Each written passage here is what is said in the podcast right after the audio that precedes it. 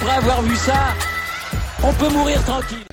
Bonjour à toutes et à tous et bienvenue dans ce podcast pour débriefer les demi-finales de l'Open d'Australie et faire une petite preview de la finale. Euh, on était revenu hier sur euh, une petite preview des quarts de finale. Et eh bien on a eu 50% de, de bons. On avait la victoire de Medvedev face à Zverev, mais je n'avais pas vu le découpage en règle euh, de Yannick Sinner sur Novak Djokovic. Un match vraiment surprenant dans toute sa globalité. Euh, la performance de Sinner, la performance de Djokovic. Euh, et après, on a eu une demi-folle entre Medvedev et Zverev. Avec pour moi un match qui résume beaucoup de choses pour l'un comme pour l'autre. voilà, il y a pas mal de choses à dire et j'ai déjà hâte d'en parler. Et on va rentrer dans le vif du sujet en attaquant par la première demi-finale qui a eu lieu et l'époustouflant, le prince Carrotman, Baby Carrotman, Yannick Sinner qui est allé eh ben, battre Novak Djokovic en 4-7, 6-1, 6-2, 6-7, 6-4. performance 6-3, euh, je crois que ça fait 6-3. Euh, bref, euh, performance exceptionnelle de Yannick Sinner. Euh, ça fait 6-3.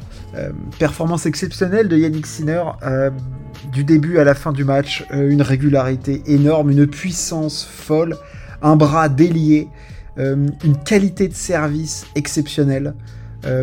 capacité, quand la première passait pas, notamment je pense dans le quatrième set, à hausser son niveau en seconde. Comme un peu Medvedev avait fait à l'US Open 2021, envoyer des énormes pralines pour empêcher complètement Djokovic au retour. Djokovic que j'ai trouvé emprunté au retour aujourd'hui, vraiment pas aussi euh, présent qu'il ne l'est à l'accoutumée. Euh, ça, c'était un des, points qui m'a qui m'avait surpris, mais la performance de Sinner, il est rentré dans le match comme il fallait qu'il rentre, avec de l'agressivité, des bonnes zones, pas peur de dès qu'il a vu une balle un peu neutre, bam, il met en plus, il tombe sur un Djokovic qui, dès les premiers coups de raquette, n'est pas aussi saignant qu'il ne peut l'être d'habitude. Un peu à l'image d'un. Le match de Djokovic, si je compare en match euh, d'Alcaraz, euh, deux premiers sets où il est euh, complètement à côté, la rébellion dans le troisième, dans le quatrième, il est plus pas très loin, mais il est jamais proche de pouvoir. Voilà, il ne s'est quand même pas procuré une seule balle de break, ce qui ne lui était jamais arrivé en Grand Chelem. Euh, de ne pas se procurer de balles de break euh, comme ça. Euh, donc voilà, ça c'est quand même des stats qui sont marquantes et qui marquent l'exploit de Sinner qui bat Djokovic en demi-finale de l'Open d'Australie, ce qui n'était jamais arrivé dans l'histoire. mais voilà, je veux revenir sur la performance de l'Italien qui a complètement étouffé Djokovic en lui, en lui faisant mal comme il fallait dans les deux premiers sets en une heure et quart. Et là où il a été énorme, c'est dans les ressources mentales parce que pendant le, dans le troisième set, évidemment, on s'attend tous à un moment à ce que Novak redevienne euh, Nolé, celui qu'on connaît, euh, qui va faire euh, déjouer Sinner, qui va réussir à encaisser sa puissance, trouver les bonnes zones, le déstabiliser, trouver les angles qui vont le mettre en difficulté. Mais il y a eu énormément de fautes directes qui ont pollué le jeu de Djokovic tout au long de la partie, qui l'ont empêché de, faire mal à Yannick Sinner. Euh, et, dans ce troisième set, c'est de mieux en mieux pour Novak, mais à aucun moment, en fait, il arrive à faire douter Sinner, puisque à aucun moment, il n'arrive à l'embêter vraiment sur son jeu de service en se procurant des balles de break. Donc, c'est-à-dire que Sinner était lui en confiance sur ses jeux de service, et au retour, il a été excellent, sans se prendre la tête, au retour profond, long au centre, voilà, histoire de, d'essayer d'enlever du temps à Novak Djokovic, de pas lui donner les angles. Il a été excellent en lecture. Le, regardez le nombre de premières balles retournées par Yannick Sinner, c'était vraiment très impressionnant et ça contrastait avec la qualité de retour de Djokovic qui n'était pas celle qu'il a habituellement.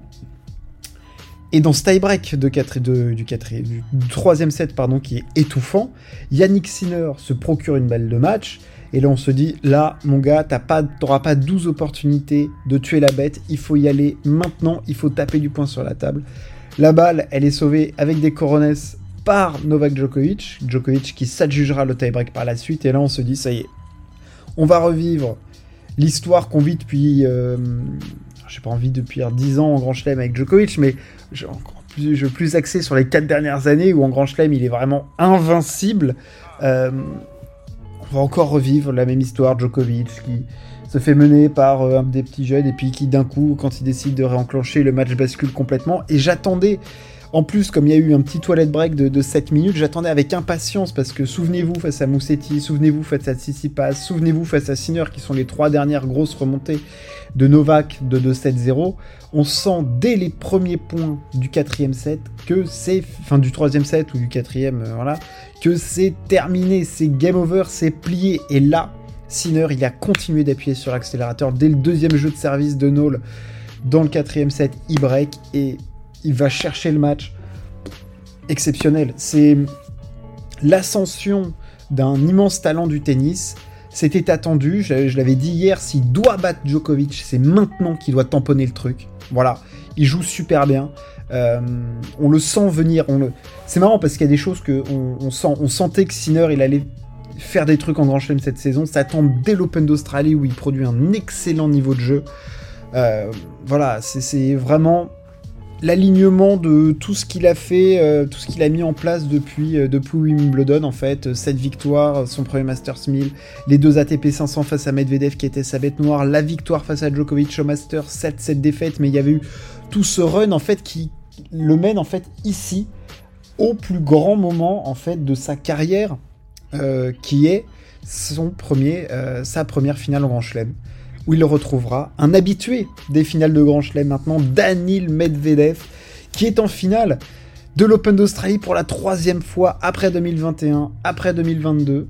En 2024, il est en finale. Il enchaîne après une, finale perdue à l'US Open. Il doit quand même être bien content, Danil Medvedev, de ne pas affronter Djokovic ou Nadal, parce que pour l'instant, il n'avait affronté que ça, avec deux défaites en 5-7 face à Rafa à l'US et, euh, et, à l'Australian. Euh, des défaites euh, face à Djokovic en Australie et à l'US Open. Donc voilà, ça, commençait un peu à, faire cher pour l'ami Daniel qui là affronte Sinner. Un match qui, moi, alors je suis fan de Daniel Medvedev, j'adore le, personnage. je le trouve touchant, je le trouve fou dans sa tête, je le trouve tellement intelligent sur un terrain de tennis, c'est prodigieux. Euh, et, ce match-là résume pour moi Daniel Medvedev et les caps qu'il a passés en 5-7. Il n'avait pas forcément de bonnes stats en 5-7, Daniel Medvedev. Et là, dans ce tournoi, il en gagne 3, dont 2 où il est mené 2-7-0. Mais gardez-nous les matchs en 5-7 en Grand Chelem, s'il vous plaît. Ne passez pas à un autre format, ça serait juste terrible. Euh, imaginez-vous la demi-finale Djokovic-Sinner qui au bout d'une heure et quart fait 6-1-6-2. Imaginez-vous le... Enfin bref, voilà, l'argument il n'y a même pas besoin d'argumenter puisque ça se suffit, euh, euh, tout seul le, 5-7. Euh, un match, on s'attendait à un match âpre, dur. Il a été terrible pendant 4-7.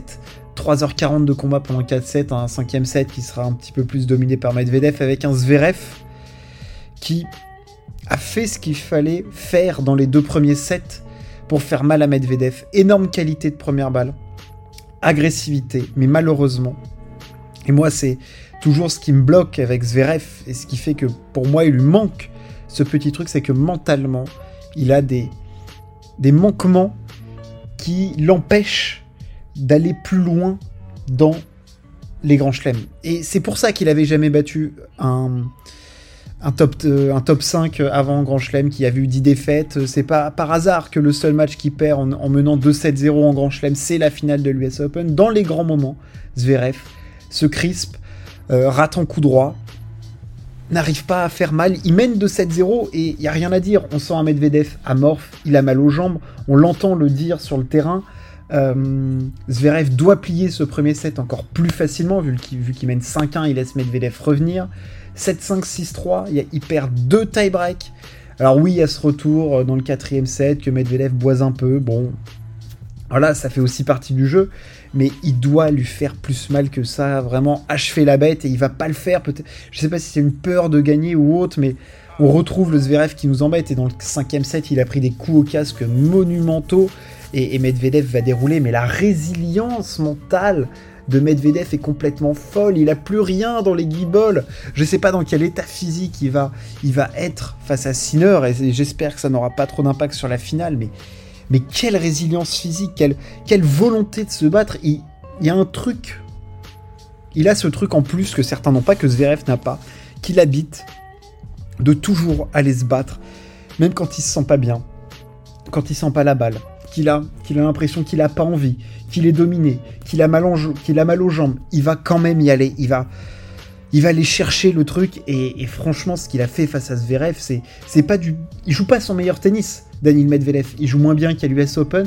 C'est pas une quinzaine tennistique folle de Medvedev comme on l'a pu le voir dominant à l'Australian euh, en 2022, comme on l'a vu à l'US Open 2021, euh, même à l'US en 2019, ou même à l'US là euh, en 2023. Il joue pas son meilleur tennis, mais alors quand c'est dur, il va au combat comme l'investissement qu'il met pour aller chercher des matchs comme ça face à Alexander Zverev qui sort d'une victoire référence face à Carlos Alcaraz, c'est juste énorme et en plus il s'offre du coup la possibilité de remporter un deuxième titre du Grand Chelem, troisième finale pour lui à Melbourne, euh, six finales en Grand Chelem pour lui, ça commence à être conséquent. Euh, immense joueur, Daniel Medvedev, euh, mentalement complètement fou. Il y a eu des points hallucinants dans ce match, hein, des énormes rallyes de plus de 40 frappes, il y en a eu beaucoup et dans des moments très importants. L'intelligence sur le terrain de tennis de Medvedev était complètement folle. Cette qualité de retour, on l'a vu dès les premiers mois de points du match, il était dans la bâche. Le caméraman était obligé de dézoomer l'écran pour le voir. Et donc, comme je disais au début, il va rencontrer Yannick Sinner pour un deuxième titre en Grand Chelem ou le premier de l'Italien. Ça a beaucoup d'affrontements. Euh, entre ces deux joueurs. Euh, il y a eu Rotterdam, il y en a eu un à Miami, je crois. Euh, et puis en fin de saison, il y a eu les, duels remportés par, par Sinner. donc ça, ça va être vraiment... On a eu surtout des... je vais employer le mot, des, des bangers entre, entre les deux en fin de saison avec des, des défis physiques complètement fous, mais qui ont tourné sur les deux derniers à l'avantage de Yannick Sinner. Euh, alors, il y a 6 à 3 pour, euh, pour Daniel Medvedev, mais sur les deux derniers, c'est Yannick Sinner à Vienne, en 3-7 énorme, et euh, à, Pékin aussi, et il y a eu un 3-7 aussi au, Masters. Donc les, trois derniers sont pour Yannick Sinner, donc il y avait 6-0 Daniel Medvedev qui représentait la bête noire de Yannick Sinner, mais le, cet inversement de tendance montre aussi tous les progrès qui ont été faits par Sinner. C'est vrai que Medvedev, joueur poulpe, tentacule, qui te ramène tout face à Sinner, qui était parfois un petit peu trop monothématique de bam, bam, bam, bam, j'envoie des, frappes. Euh, Medvedev, lui, ça lui fait pas peur. Tu peux cogner, euh, t'inquiète, je vais me mettre 3 mètres derrière, euh, mais je vais courir et puis je, vais te faire souffrir. Là, Medvedev, je sais pas dans quelle proportion, et le physique pour moi va avoir une place hyper importante. Je ne sais pas dans quelle proportion Daniel Medvedev peut se permettre d'engager ça.